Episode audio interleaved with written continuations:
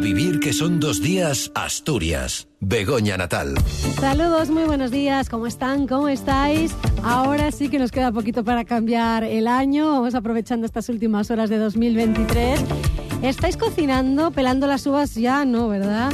Confirmando modelitos, cogiéndolo, comprándolo. Bueno, luego escuchamos cómo lo van a pasar algunos vecinos con los que nos hemos encontrado micrófono de vivir, que son dos días Asturias en mano. Será el primer tema que trataremos en este programa especial. Quizá algunos acaban de participar en la carrera de San Silvestre de Gijón, que como novedad este año ha cambiado ligeramente el recorrido y también lo ha hecho de horario, trasladándose a la mañana. Ahora damos detalles tras el sumario diferente al habitual porque no tendremos apartado de ser educación, que tenemos a los chavales en merecido descanso.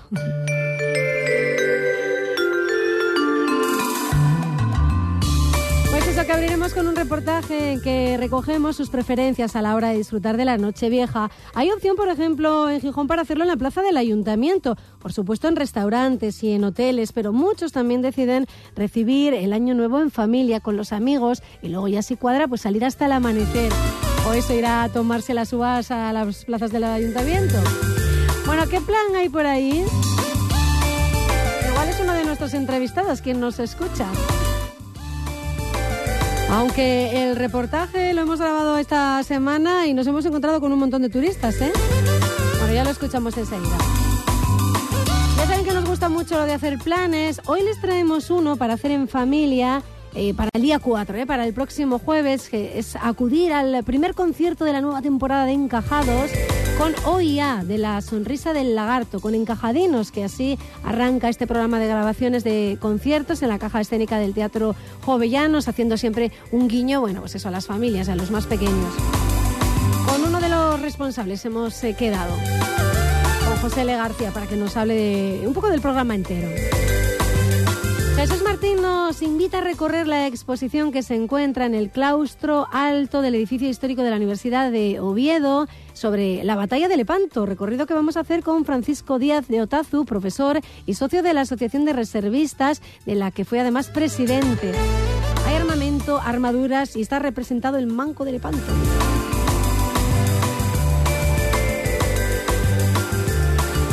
En el apartado de planes en familia nos vamos a ir a la Casa del Tiempo, al Museo del Reloj que encontramos en Infiesto. Lo hacemos con Jorge Uría, es casi ya una tradición ¿eh? hacer este último programa del año acudiendo a la Casa del Tiempo. Venga, vamos ya con todo que hacemos un apartado especial para hablarles de la San Silvestre. A vivir que son dos días, Asturias. Begoña Natal.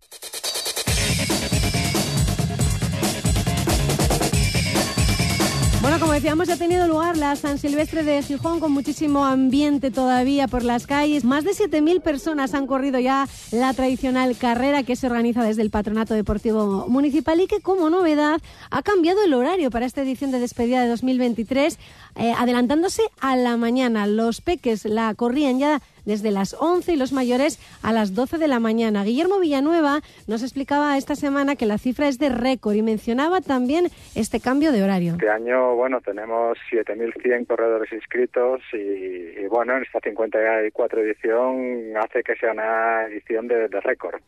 Pues mira, este año, al ser de domingo, hemos querido hacerla por la mañana, ¿no? Eh, buscando un poco buscando un poco que la gente también, bueno, pueda disfrutar de la San Silvestre en un domingo mañana, día no laborable, aunque bueno, sabemos todos que hay comercios, que hay sitios que trabajan, pero bueno, para la gran mayoría de la gente afortunadamente es un día no laborable y apostamos en hacerlo por la mañana y bueno, por la respuesta que hemos tenido de la gente hemos visto que ha sido una decisión acertada. Bueno, pues así ha sido, como decimos, con mucho éxito. Tradicionalmente esta carrera en Gijón, la San Silvestre, ha sido siempre por la tarde, como las que se correrán en Avilés desde las seis a y media será la de Ciudad de Oviedo la de Villaviciosa también será a las 6 de la tarde desde la plaza del Ayuntamiento. También charlábamos en estos días con Gerardo González, el eh, presidente de la Atlética Avilesina. Nos hablaba de que esta es una prueba, la San Silvestre de Avilés, bueno, como todas, más mm, de juntarse en familia, con los amigos, de, divertirse. Bueno, desde luego que más que deportiva, aunque claro, también hay su competición, por supuesto, por la, por la presencia de atletas eh, de verdad. Lo que decimos cuando hablamos de la San Silvestre es una prueba festiva, competitiva, hay quien viene a competirla, pero sobre todo el grueso de la participación lo que viene es a disfrutar, a divertirse a despedir el año en las calles de, Avilés, poder correr por las calles de Avilés sin tráfico. Bueno, creo que es un, elemento importante disfrutar de nuestra villa tan bonita eh, corriendo y despidiendo el año de, esa, de esa manera. Bueno, pues si la van a correr, que la disfruten, ¿eh? Merry Christmas to you. Merry Christmas, everybody. ¡Ahí que son dos días! And a happy new year.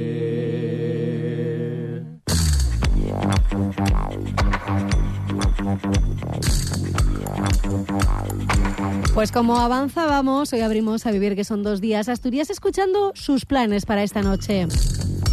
Hemos salido a la calle con el micrófono de la cadena SER para preguntarles cómo van a celebrar la despedida de 2023 y la llegada del 24, claro. Por cierto, que hay una opción que es la de disfrutar de la fiesta en la Plaza Mayor de Gijón, que recuperan con el apoyo del ayuntamiento los hosteleros del entorno de la plaza, después de cuatro años sin organizarse. Se va a celebrar desde las 11 de la noche y hasta las 3 de la mañana. La entrada es libre y si no queremos llevar las uvas, pues podemos comprarlas allí, además con un fin solidario.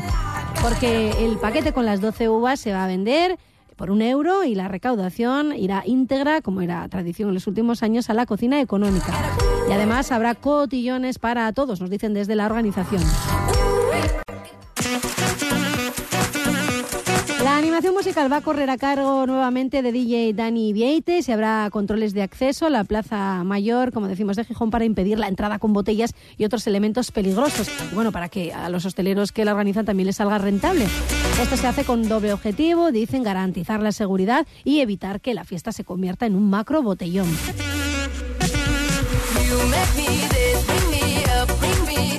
Pues fíjense que se apunta ella, una de las personas con las que charlábamos en la calle, está vecina de Oviedo. Bueno, pensando en venir a Gijón a celebrar.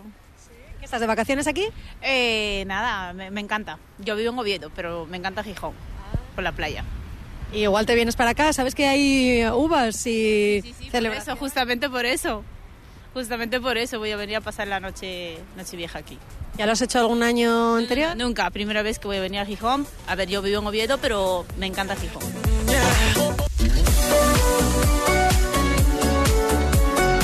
En general, las personas con las que nos hemos encontrado nos dicen que celebrarán esta noche en casa con familia y amigos. Y por cierto que nos hemos cruzado con muchísimos turistas esta semana por Asturias. Una familia valenciana, un chico catalán, una pareja de gallegos. Nos encanta la ideaza de esta familia para la Nochevieja. Es que no somos de aquí, somos turistas, por así decirlo. La pasaremos en nuestra casa. ¿En casa en Valencia? En Valencia. Perfecto. ¿Y cómo hacéis? ¿Os juntáis con los amigos, la familia, salís por la noche? No, la celebramos nosotros cuatro y nos damos los regalos esa, esa noche. Los ¿Ah, regalos de Navidad, sí, es una tradición familiar que hemos instituido. Pues me encanta. sí, para comenzar el año con alegría. ¿Y cómo, cómo empezasteis haciendo esa tradición? Pues nos la inventamos, no sé por qué, no sé, pero hace muchos años pensamos que como ya celebran por una parte una parte de la familia la Nochebuena, con la otra los Reyes y tal, que por tener nosotros una tradición nuestra propia, no, no heredada. Y lo hicimos así. Esta mitad de camino entre Papá Noel y los Reyes. Sí, y es una bonita manera de empezar el año, regalándose cosas. No me digan que no es una idea estupenda, ¿eh? El incluir ahí a mitad de las celebraciones y de la entrega de regalos otra fecha para regalarse, bueno, pues ya en casita. Venga, más turistas navideños por la región que se volverán para celebrar esta noche. Pues la noche vieja la paso en Barcelona. Somos de aquí, pero yo vivo en Barcelona. El 31 lo solemos pasar con los amigos, sí. Cenamos en casa, hacemos las uvas en casa, viendo la televisión y luego ya salimos a alguna fiesta o algo así, algún bar o algo así. ¿Y se prolonga mucho la noche? Ah, un poquito, depende, cada año es diferente. Vamos a pasar en en nuestro pueblo de Galicia, que somos gallegos, en un sitio que se llama Rábade, y vamos a pasar en familia, con todos juntos, y hacer una fiesta de la familia y todo, con mucha alegría y motivación. ¿Dónde os juntáis? ¿En una casa? En una casita, sí, la casita de mi hermana, que está que con ella la leña, el calor y, con, y todos juntos, y mi madre también. Muy bien. ¿Y qué menú vais a tener en Nochevieja?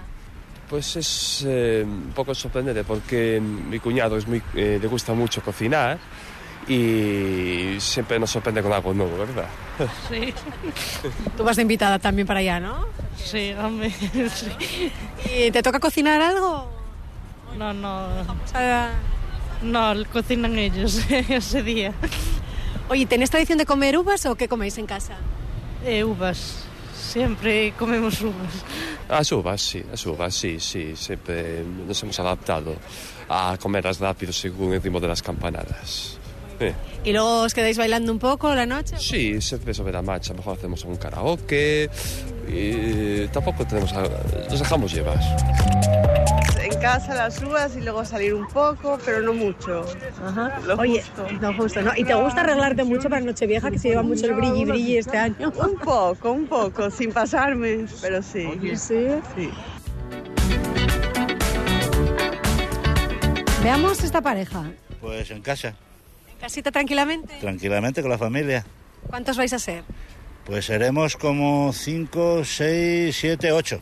Bueno, no está mal. Sobre 8. ¿Quién cocina? Yo, ¿A cocina él? ¿Y qué cocina? A ver. Eh, mariscos, pavo y rellenos. sí, pues son, son, como te diría yo, pollo relleno, eh, de estos de que son rollo, relleno, el pavo y una sopita delante y luego dulces. ¿Y luego la fiesta se alarga mucho? Sí, hasta las 4, las 5 de la madrugada, en la casa, ¿eh? sin salir. Nosotros no somos de salir. ¿Tenéis tradición de comer uvas? Sí, claro. Sí, sí, sí, sí. Las uvas, ya tengo los botitos en casa. Peladas y demás, Sí, ¿no? sí, ¿Tú sí. también tienes tradición de comer uvas? Sí, sí, sí. ¿Con semillas o así en, en conserva? Los dos deseos. Volvamos con la familia valenciana, entre la que hay dos adolescentes. Aún ven la Nochevieja como una celebración para pasar en familia. Mm, No mucho, la verdad. O sea, nunca lo hemos hecho. Estamos siempre en la familia, también está bien, que para eso está la Navidad y las vacaciones son para estar en familia y para salir tenemos luego el resto del año. Oye, ¿y sois de tomar uvas o qué, cómo lo celebráis? No, yo me atraganto. Nos atragantamos. No puedo con las uvas, no. Tomamos sorbitos de cava o algo así, pero uvas no, porque ya lo hemos intentado peladas sin pelar y siempre nos atragantamos.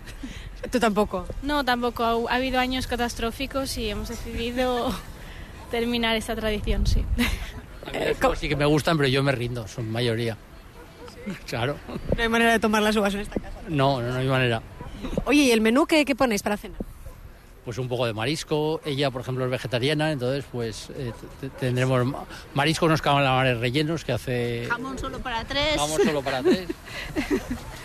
Claro, es que de- aquí tenemos la vegetariana. A ver, un menú vegetariano de Nochevieja. Pues hacemos muchas veces una crema que compramos de avellanas con alcachofas, por ejemplo, que está buenísima y queso siempre entra bien, buen pan, turrones. Entonces, genial. Bueno, un poquito de todo, pero bastante elaborado. Pero hay seguro entre nuestros oyentes que tampoco se complican la vida con el menú ni con la fiesta, como este ciudadano con el que nos hemos cruzado, que para cenar. ¿Cómo van a celebrar la Nochevieja? A ver, ¿cómo van a despedir el año? Yo en casa, cenar como siempre, normal. Ni uvas ni nada. Ni uvas ni nada. Una tortilla de patata con cebolla y nada más. Bueno, ni tan mal, ¿eh? Gracias. Ni tan mal, le decíamos. Y aunque algunos no pueden con las uvas en general. Sí, sí, sí, de uvas, sí, sí, sí, sí, sin, sin pepita y sí, sí. Bueno, pues es lo que toca para esta noche. Ustedes decidan, ¿eh? Vosotros decidís. A veces según la edad depende un poquito el, el plan que tenemos.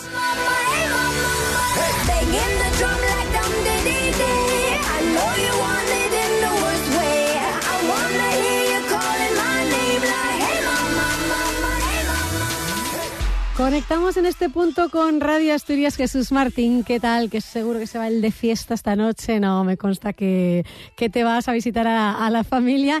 Cuéntanos a dónde nos llevas. Es una exposición muy interesante, ¿verdad?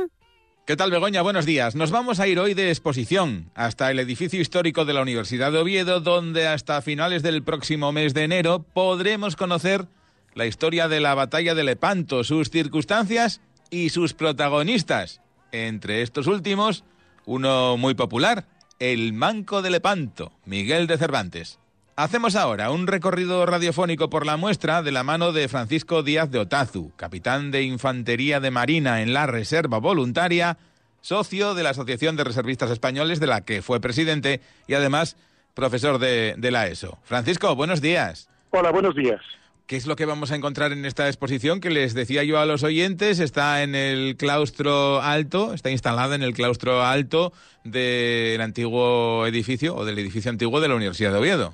En efecto, se trata de una exposición de, sobre eh, la campaña y la batalla de Lepanto, en la que tenemos una serie de paneles con eh, los, los protagonistas, Cervantes, el mapa, los escenarios, la campaña, y también hay algunas em, aportaciones que hemos puesto nosotros aquí en Oviedo de mm, maniquíes con los armamentos, la, las armaduras, la apariencia que tendría un guerrero otomano o un, un cristiano de, de, las, vamos, unos cinco o seis ejemplares, lo suficiente para que también le entre por los ojos a, a los críos. ¿eh? Para que aprendan un poco de historia, que a veces se nos, Eh, se nos olvidan todas esas batallas, ¿no? Y esto sí fue una batalla importante.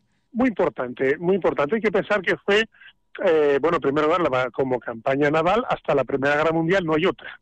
El número de muertos quizá haya sido la, la batalla más sangrante de- que ha habido en, la historia en el mar. No sabemos, no podemos, pero hablamos de... eh, y fue decisiva en la medida en que detuvo un proceso de hegemonía otomana. No fue tan decisiva en cuanto que no hubo una explotación a mayores, pero realmente fue algo muy sangrante. En muy pocas horas murieron 30.000 turcos y 7.000 cristianos. Vaya, no estuvo Realmente ¿eh? eh, no, es- estamos hablando de, dos, de casi 300 barcos de cada bando y por consiguiente es algo muy excepcional. Y es la última batalla al estilo de las películas de Ben-Hur, de abordaje en la que se combate de barco a barco eh, de forma masiva, es la, la última. A partir de entonces ya empezó la, la era de la vela y el cañón, que es un escenario bastante diferente. Te he interrumpido, eh, Francisco. Estábamos hablando de, de qué es lo que tenéis allí instalado. Decimos unos maniquíes con, eh, entiendo que vestimentas de la época. eh, En efecto, con las armas, las guitarras, las espadas, el, habrá un arcabuz, una pistola de rueda, o sea, un poquito, no, es un poco de cada para coger un poco la atmósfera. Eh, es en ese tipo de cosas que hay que verlo en 3D y cerca, y eso es algo que ayuda ¿eh? a, a los paneles que pueden ser más interesantes para alguien eh, más erudito y más frío.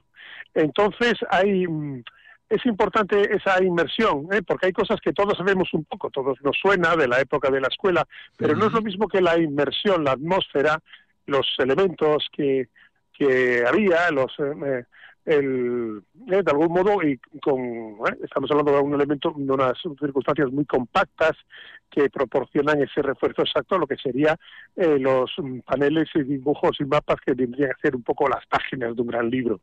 Eso es un poco la idea eh, básica a la que hemos querido hacer presente, ¿no? Entonces flota la persona de Cervantes por ser eh, uno de los combatientes más conocidos, eh, que fue, desde luego fue un valiente, porque fue el que tomó la tercera herida, ¿eh? se levantó después de dos, que eso es importante añadir que en, en, y, y, se dan las, se, es muy raro que se produzca una alianza, la que esté Génova y Venecia con el Papa, con España, era, es algo muy excepcional. De algún modo es un conjunto de circunstancias excepcionales que no se repiten en, no se van a repetir en siglos, uh -huh. de modo que tiene esa es como ese gran momento que se da algunas veces en las películas o en los relatos de ficción. Bueno, pues es el gran momento que, que pudo no haberse dado y que no se dio en más ocasiones, porque no es tan normal la gran batalla naval, hay muy poco que ganar con respecto a lo que hay que perder, y entonces hace falta una voluntad por ambas partes, y eso se dio en, esa, en ese octubre del 1571. Como una hazaña que fue, eh, hubo un recuerdo que aún perdura en esa catedral de, de Toledo, donde cada el, año se, el, se, conmemoraba ¿no? esa, esa victoria con una exhibición de banderas, de estandartes. Eh... Sí, sí, se del botín se hacía una exhibición, el botín al enemigo y banderas, estandartes propios, eh, y se hasta 1935. En el, incluso hay una curiosidad de cómo un botín que fue devuelto, regalado al Papa, fue devuelto a los años 60 por- a, a- a Turquía de nuevo hace relativamente poco. Eh, también hay una investigación curiosa sobre el Cristo de Lepanto, que podría no ser el que tenemos presente todo el mundo en Barcelona, sino que está en, en Villa García de Campos, en, en más pequeño y más humilde, y es, mu- y es muy fácil que sea este segundo, según una reciente investigación. Pero todos son eh, las pequeñas anécdotas que van dirigiendo el gusto, como la tipología de los barcos, como las tripulaciones, como los galeotes, eh, eh, y luego pues cada uno se fija en lo que en lo que le puede llamar un poquito más la atención, pero siempre merece la pena hacer una visita de media hora para, eh, digamos, una pequeña inmersión en un aspecto de la historia. En, un- en una batalla, como decimos, de, de las más históricas, podemos decir, decisivas en, en la historia, iba a decir, del mundo, ¿no? O por lo Sí, menos. porque en los, los turcos a partir de Lepanto ya no llevaron la iniciativa en el mar. Por el Danubio siguieron y llegaron a sitiar eh, Viena de nuevo, pero en el mar ya no. Entonces, hay que pensar que España, su interés verdadero estaba en ultramar, estaba en las Indias. Lo que quería frenar al turco y reducir la presión de los piratas que de mariscos que patrocinaban los turcos. Entonces, mm, eh, eh, digamos que lo que se hizo fue un esfuerzo excepcional organizado por un papa, San Pío V, que murió al año siguiente. Entonces no se, no se perseveró en alianza, pero sí se frenó y la frontera de Malta y del sur de Italia, más o menos del punto de vista de la geopolítica, pasó a respetarse y los turcos se concentraron un poco más en otros frentes orientales y en, la, y en el Danubio. Eso fue, eso fue un objetivo que Felipe II logró de algún modo y entonces en ese aspecto las pequeñas conquistas eh, posteriores minúsculas a lo mejor o la paz que consiguió Venecia mm, pueden parecer poco relevante pero es que la alternativa ah, era eh, pavorosa era eh, evacuar incluso las poblaciones costeras de, de Baleares o de Levante porque eran objeto de ataques eh, masivos de secuestros por parte de los piratas y de los turcos. Entonces eh, el escenario salió relativamente bien lo- lo- eh, las- lo- el Imperio Otomano re- enseguida hizo barcos de nuevo, pero la sangría de 30.000 hombres, casi todos sus comandantes, salvo uno de ellos que es Ali, eh, 30.000 marinos, eh, arqueros, eh, eso no lo pudo reponer en calidad. Y de alguna manera supuso un cambio eh, incluso en la tecnología, que tiene que empezar en la tecnología, eh, hacerse, digamos, copiar un poco más el armamento de los europeos, que eran, eran un poco mejores las galeras y mejor artilladas. Bueno, pues con ese ilustre participante, eh, Miguel de Cervantes, eh, una curiosidad eh, que yo tengo, por ejemplo, Francisco, eh, le pilló, a él le pilló, iba a decir como en la mili, le tocó ir o cómo, cómo fue No, no, él, él, él servía en un, en un- tercio de, de Figueroa y estaba, de hecho estaba enfermo, tenía una especie de gripe y estaba en una, en una galera retrasada. Se supone que quedaron solo 10 como, y que les habría de respetar la batalla porque era como de segunda línea, pero la historia siempre tiene esos revolcones y se encontró defendiendo desde el esquife, que es como la embarcación, como un héroe de verdad, hizo las veces de cabo de 10 y, y dio un ejemplo bárbaro y se portó bien. Nada más.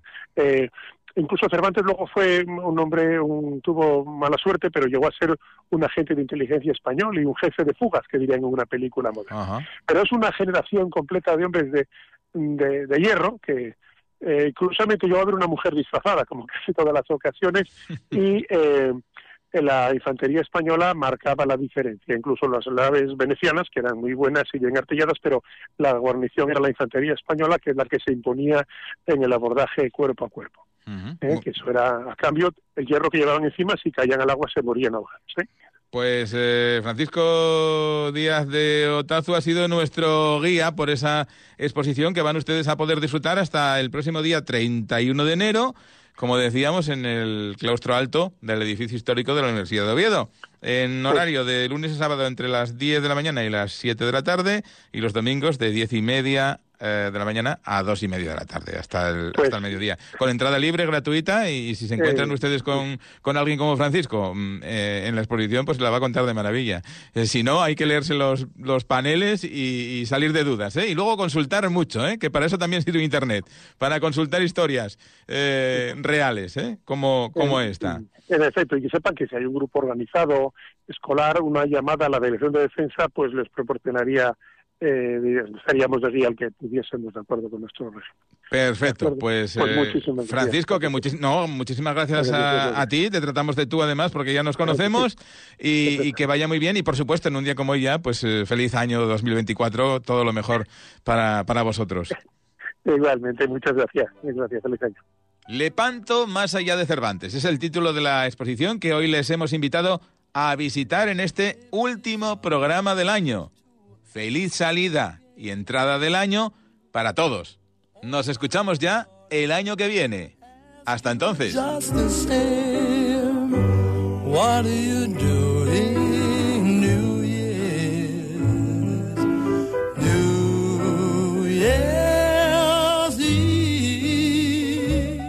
Muy bien, Jesús, nos reencontramos el próximo fin de semana y eso ya estaremos en 2024. Feliz eh, salida del 2023 y entrada del nuevo año para ti también. Le estamos cogiendo gustito a lo de los eh, villancicos y demás, ¿eh? Bueno, mm, quizá nos quede todavía el domingo próximo, que será pasado Reyes. No, yo creo que ya terminamos con esto. Venga, que cambiamos de música.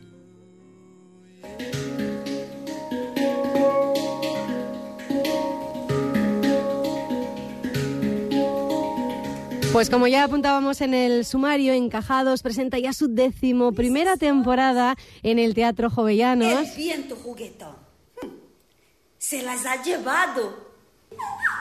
Y dirán, pero si esto suena como teatro, pero si esto suena teatro infantil. Bueno, porque es que Encajados arranca con Encajadinos la temporada y este año 2024, este próximo jueves, día 4, va a estar en la caja escénica del Teatro Jovellanos el espectáculo de OIA, de la sonrisa del lagarto, en este eh, Encajadinos que, bueno, pues de vez en cuando encajan en este programa, pues también eh, a lo largo de- del año, con conciertos eh, pensados también para, para los más pequeños. Al otro lado de la línea tenemos a quien es uno de los directores de este programa del Teatro Jovellanos, a José L. García. ¿Qué tal, José L? Buenos días, ¿cómo estás? Hola, buenos días, Begoña. Muy bien. Bueno, Encajados, eh, vamos a recordárselo a los oyentes, es una grabación multicámara de conciertos que se hace dentro de la caja escénica del Teatro Jovellanos de, de Gijón. Las grabaciones se llevan a cabo ante el público, que de paso disfrutamos y compartimos ese espacio de la caja escénica con, con los artistas.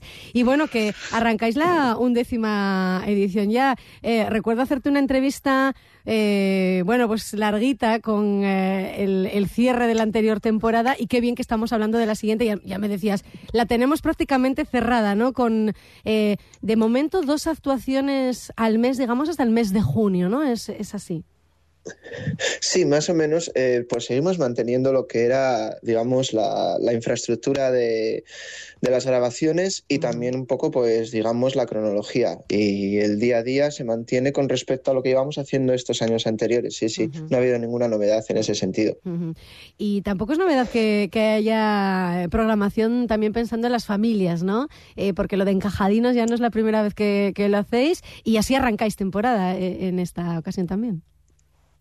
Sí, solemos arrancar con encajadinos, claro, por las fechas en las que nos encontramos, que nos gusta centrarnos también un poco en ofrecer al público infantil, pues digamos, eh, espectáculos que sigan la línea de, del resto de encajados, ¿no? Me refiero a eh, que la música tenga una parte bastante importante dentro de lo que es la actividad y que los niños disfruten de- del espectáculo eh, en el mismo plano que se sitúa el artista. Ellos están compartiendo la caja escénica con el artista y están prácticamente pegados a, ellos viendo cómo, cómo hacen, cómo interpretan los actores y cómo la música, eh, digamos, se proyecta de los instrumentos que están muy próximos a ellos. Siempre lo decimos que quien no haya probado a ir a Encajados, que, que no se lo pierda, ¿no? Porque solo la experiencia de estar en la caja escénica del Teatro Jovellanos, es decir, en las traseras, ¿no? En- entre bambalinas, como se suele decir, en el espacio en donde está toda la tramoya y donde esperan los actores para, para salir al, al escenario del Teatro Jovellanos, pues es maravilloso, ¿no? Luego os lo curráis bastante para que el fondo, ese fondo que tenéis, que son todas las butacas eh, de el eh, Teatro Jovellanos, bueno, pues luzca, ¿no? Y le ponéis mucho mimo. Además tenéis ya mucha experiencia, ¿no? En, en- en que quede muy, muy guapo y, y solo ya por estar en ese espacio, ¿verdad? Ya, ya casi merece la pena probar a ver, ¿no? Pues mira, ahora mismo eh, te diría que son 110 grabaciones lo que, lo que hemos realizado hasta la fecha de hoy. 110 grabaciones que después se emiten, eso es, en el canal YouTube del Teatro Jovianos, para que efectivamente la experiencia que tú dices presencial es incomparable, pero que toda la trasera, como indicas, y todo ese mismo que pongamos, también sirva para dar a conocer lo que se hace en el Teatro Jovianos y en la ciudad de Gijón a aquellas personas que no se encuentran aquí físicamente. Claro, claro, efectivamente tienen una trascendencia mucho mayor de lo que es el acudir al espectáculo, que realmente el, el aforo es, es- es chiquitín, ¿no? ¿Cuántas personas eh, puede acoger la caja escénica? Estamos hablando de unas 90 personas ahora mismo, ¿de acuerdo? Eh, daros cuenta que también los cámaras tienen que tener ciertos pasillos para transitar y lo que queremos es que tampoco el público esté incómodo, por quizás por aumentar un poco la eh, digamos la, la audiencia yo creo que iba la, la experiencia se iba a ver ahí un poco eh, digamos deteriorada no en algún sentido. Con lo cual 90 personas eh, la gente es, está está lleno la caja escénica está llena pero las personas pueden estar asistiendo al espectáculo de forma cómoda que tampoco que también es un poco lo que lo que pretendemos no cuidar tanto al espectador presencial como a aquel espectador que vaya a disfrutar del espectáculo vía online.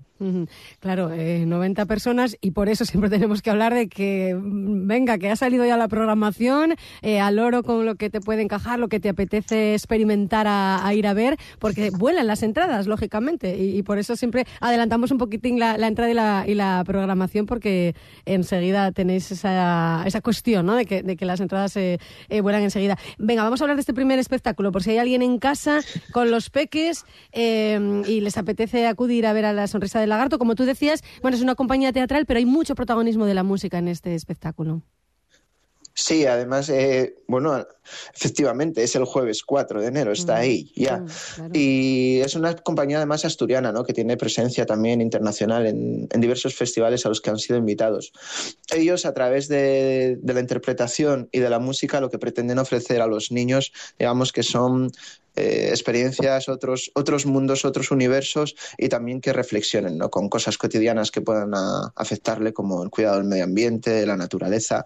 Yo creo que es un, es un espectáculo hecho con, con criterio y con inteligencia, ¿no? cosa que es lo primero que debería de, de tenerse en cuenta también a la hora de dirigirse al público infantil, ¿no? tratarlos como, como personas que son, como personas pensantes que tienen esa capacidad de reflexión y no, y no irnos siempre a, a referencias, por decirlo de alguna manera, demasiado infantiles. Claro, porque luego los niños lo, lo entienden, ¿eh? Y claro que claro Por que supuesto. tiene La, la experiencia, por supuesto. Venga, ¿qué más nos espera? Decía yo como unos dos conciertos de momento programados al, al mes. El día 14 está Adriano Galante por aquí, eh, luego ya en febrero Diego Basayo. Vamos a hacer un poquitín repaso, José, de, de lo que Pues sí. nos espera. Mira, si te parece, lo podemos hacer por, por, por una especie de bloques, ¿vale? Porque después hoy en día es, es cierto que la gente con todo el acceso que tiene a Internet, lo que es, eh, si quiere ya ten- obtener más información de un espectáculo en concreto, madre de Dios, pues hay 100.000 Sí, referencias, ¿no? Eh, para poder ver vídeos o lo que sea.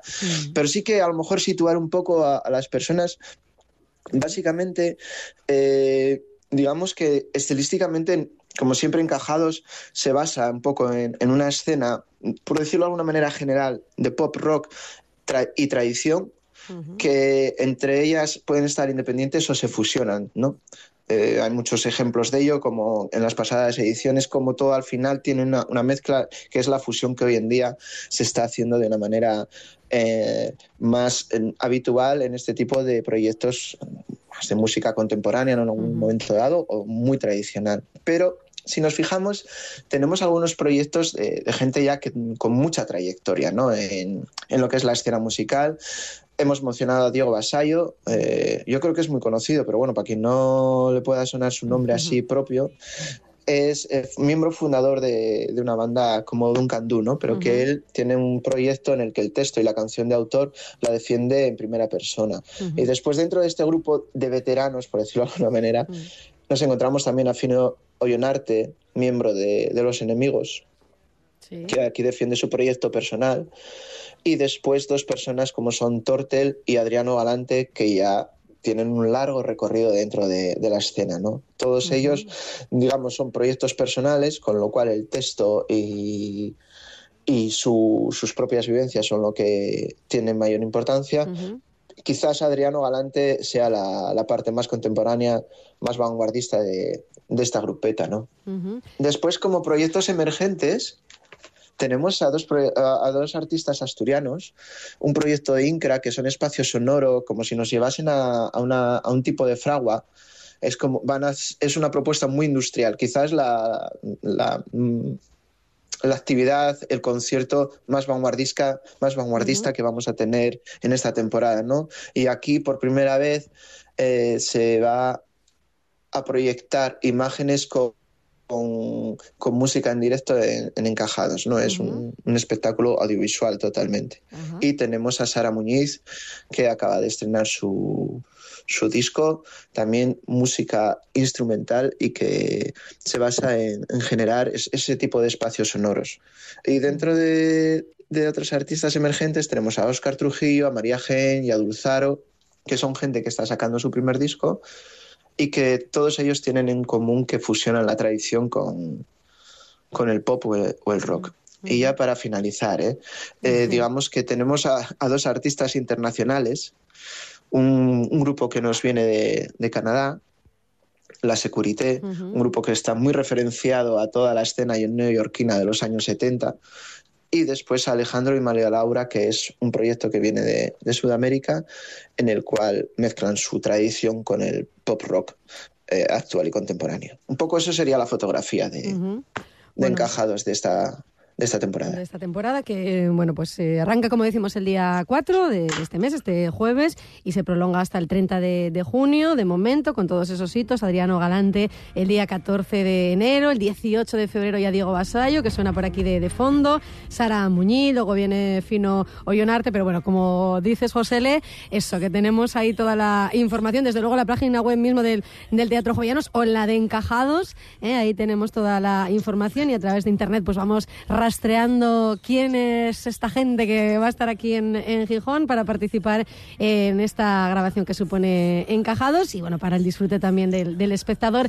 Así que nada, buen arranque del 2024. Está muy bien que ya tengáis los deberes hechos hasta, hasta junio. No sé si luego puedo encajar por ahí algún otro concierto que, que de repente pueda salir y lo encajéis en agenda o ya para después de junio. Tendría que ser. Sería ya junio. para, des- Ya para junio. Sí, ahora ya estaríamos hablando ya para después de junio ya lo, lo siguiente, los siguientes encajados. Sí, Bueno, sí. pues estupendo. Pues eh, José L. García, muchísimas gracias y que vaya todo muy bien. Nos vemos por allí. Muchas gracias a vosotros, como siempre. Muchas gracias, Begoña. Hasta luego, un abrazo. Chao. A veces la culpa nos mancha las manos.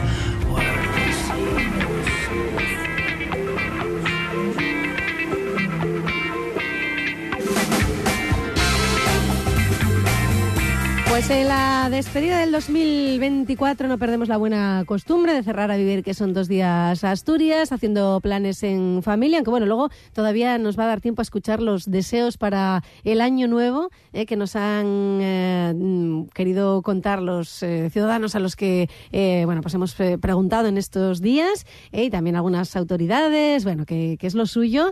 Jorge Uría, ¿qué tal? Buenos días. ¿Qué tal, Begoña? Buenos días. ¿Tienes tu deseo así para el 2024? Tengo uno para cada día. Esto es como una causa, 24, ¿cómo es? 24 horas. 24 7. No, 24 Que siete dicen es ese, 24 horas los 7 24, días de la semana. es. Que pase más despacio el tiempo. Bueno, claro, esto es relativo. Ahora lo vamos a hablar con el director del Museo del Reloj, Pues porque sí. a veces queremos que pase rápido y, y- y- en general que pase lento el tiempo, ¿no? A cierta edad ya. Depende para qué. Para que nos dure. claro, depende para qué. ¿eh? Dirán en casa, sí, hombre, las horas laborales déjalas que, que las quitemos rápido del medio si el, si el trabajo es tedioso. Pero bueno.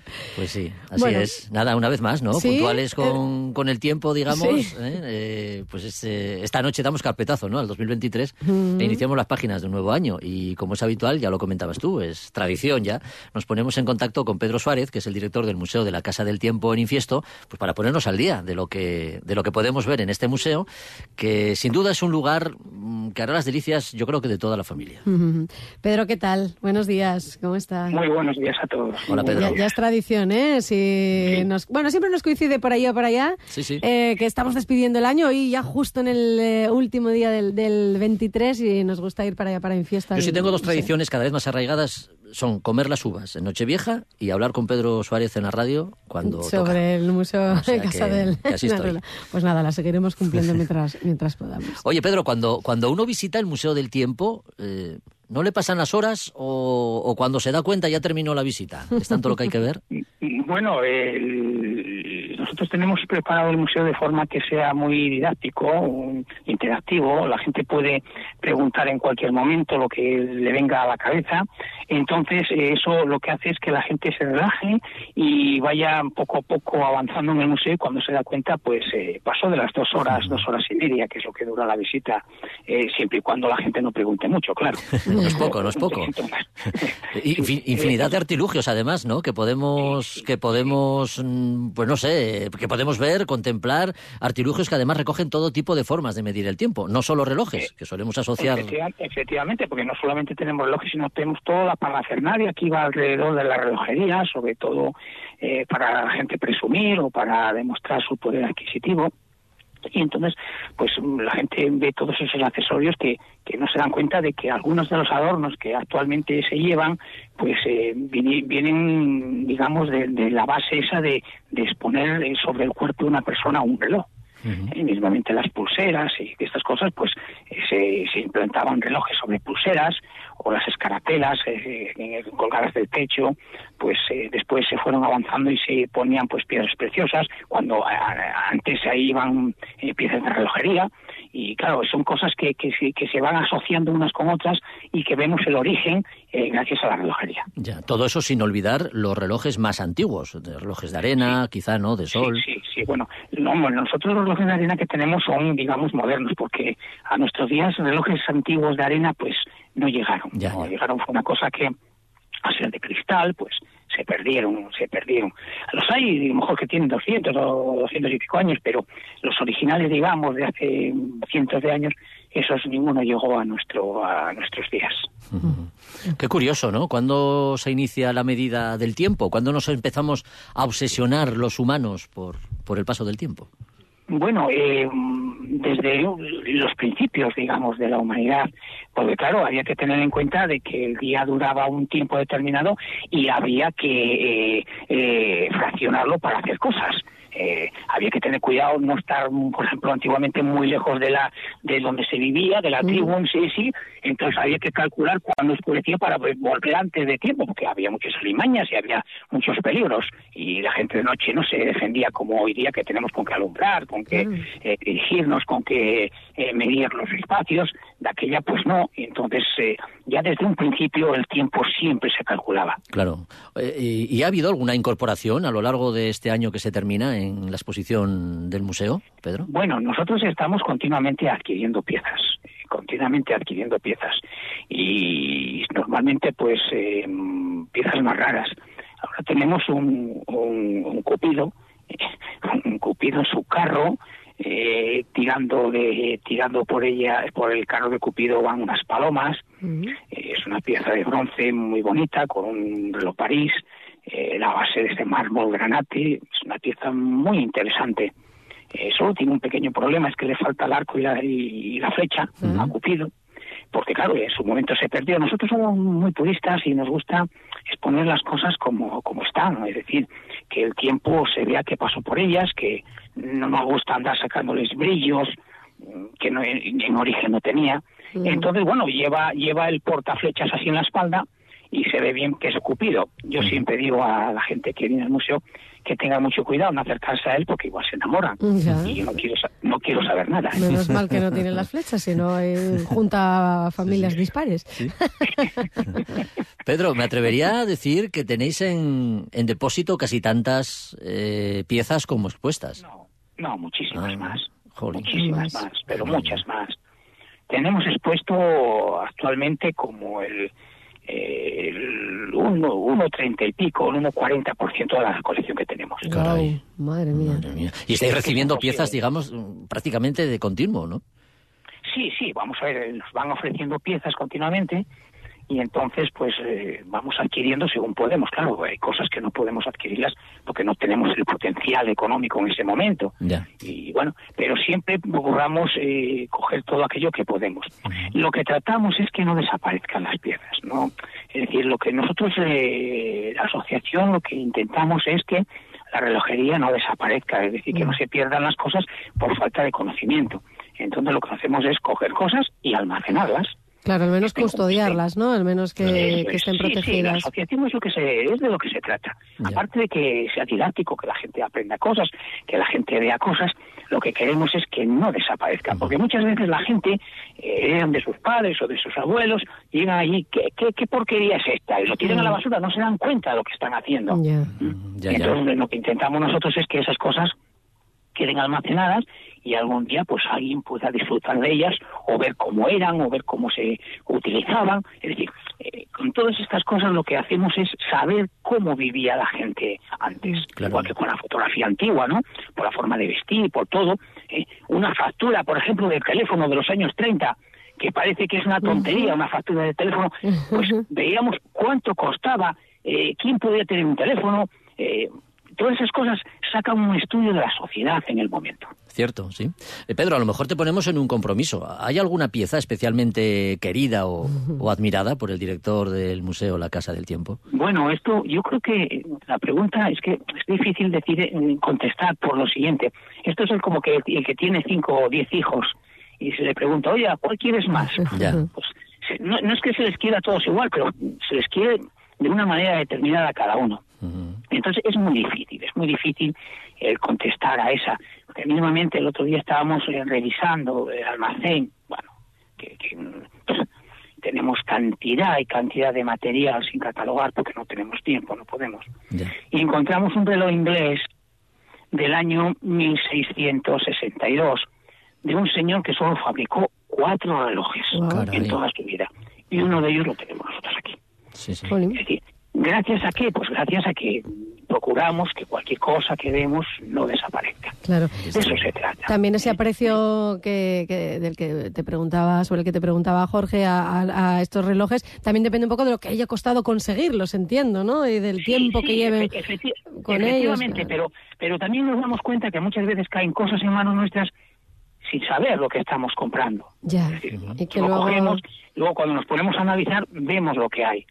Hay que tener que en cuenta, por ejemplo, por ejemplo, la, la llave de, de Carraca, la famosa llave de Carraca de los talleres, esa que no la soltamos, que vamos dando para atrás o para adelante, pues esa se eh, eh, la primera llave de Carraca se hizo para los relojes de bolsillo. Y nosotros tenemos una, que yo no conozco otra en el mundo. Tenemos una llave de Carraca de mediados del siglo XIX que se utilizaba para dar cuerda a los relojes de bolsillo. Entonces la gente piensa, ay, mira, la llave de Carraca se inventaron para los talleres de coches. No, no, es que en el siglo- a mediados del siglo XIX no existían los coches. Con lo cual ya existía la llave de Carraca. Pedro, se me está ocurriendo una pregunta. Eh, ¿Tenéis mucho mucha visita extranjera? Porque por lo que me cuentas, el, el- Vamos, el la- museo la que mayoría. diriges es, eh, puede convertirse en una mayoría. referencia a nivel internacional, ¿no? Sí, sí, vamos a yo lo que siento decir es que la mayoría de la gente que entra son gente de fuera. Ya. Son gente que ya tienen todo organizado, son gente que está acostumbrados a visitar museos. Yo explico allí en el museo y sin ánimo de, de- de, digamos, de denostar a nadie. No, no, no, no. Yo siempre explico que en los países nórdicos el 100% de la población entra a los museos. En los bares entra pues un 7, un 8, un 10%.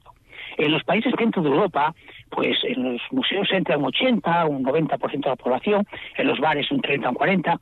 En España, en los museos entra un 8, un 10, un 12, un 15, actualmente sobre un 15, y el resto pues eh, entran en los bares el 100% de la población.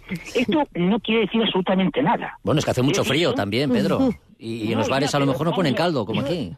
Yo a lo que voy es que son culturas. Claro, no somos sí. ni mejores ni peores. Son culturas.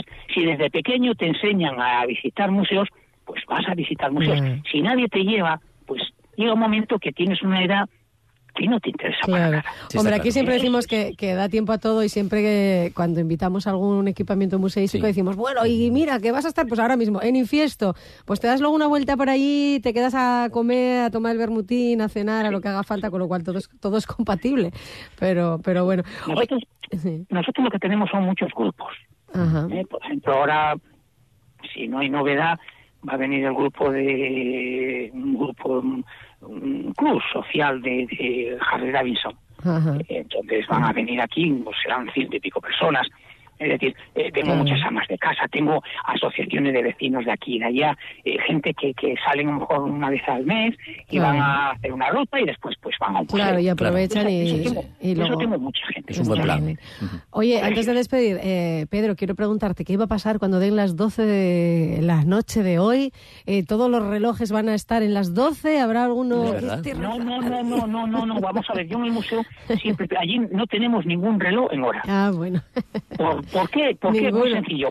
Sería un agravio Claro. poner un reloj del siglo XX a, a marcha, a, a llevar marcha con uno de, de 1700 y pico. Claro. Eso sí, es como, yo siempre le explico ahí también que es como si nos encontramos en la calle con Carl Lewis, que corre los 100 metros en no sé qué segundos, e intentamos hacerle una competición. Claro. Sería, eh, sería digamos, eh, una ofensa para él y para nosotros. Entonces, allí cada uno va a su, a su marcha, como tiene que ser. Cada O sea, uno va a su marcha. No están en hora, pero tienen vida. Les dais cuerda a aquellos que necesiten. Efectivamente, eso es lo que se trata, de que tengan vale. vida y que se vea que nos acompañan y que nos necesitan para seguir viviendo. claro. ¿Cuántas piezas decías que tenías expuestas?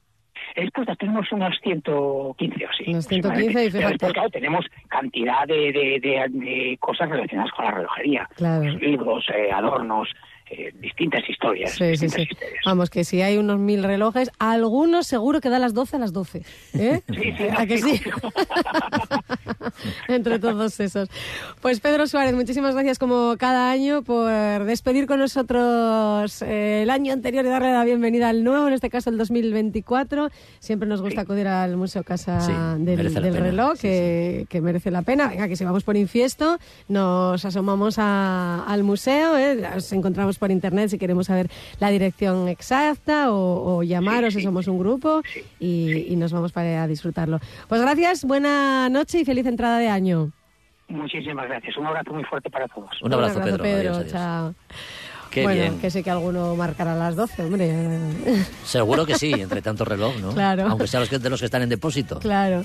Bueno, Jorge, pues muchas gracias. A Muy chula la entrevista. Chao. Adiós, adiós.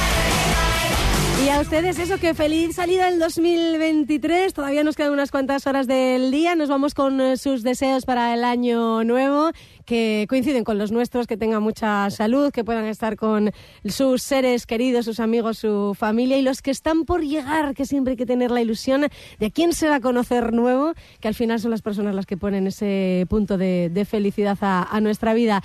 Que nos reencontramos ya el próximo año, en 2024. ¡Chao!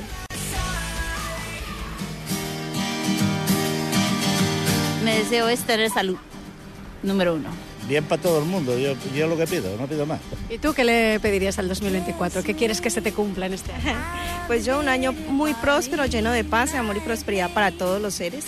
Que haya una paz, que, se, que hay muchas indiferencias en ciertos países.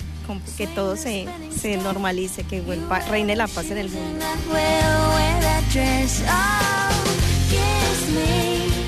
Pues no sé, quizás más, más salud y más tranquilidad en el... Pues mucha salud y que nuestros objetivos personales se vayan cumpliendo poco a poco. Por ejemplo, ¿qué, qué queréis? Pues, por ejemplo, a ver si alguna vez aprobamos las, las oposiciones, que no está mal. Y bueno, y, pre- y preparado también nuestra boda porque nos vamos a casar y estamos ahí empezando a mirar cositas. Bueno, no es mal propósito casarse, no sé si en este año o un poquito más para allá. Non, nos casamos en 2025, pero bueno, queremos ir pouco a pouco, entonces... So kiss me.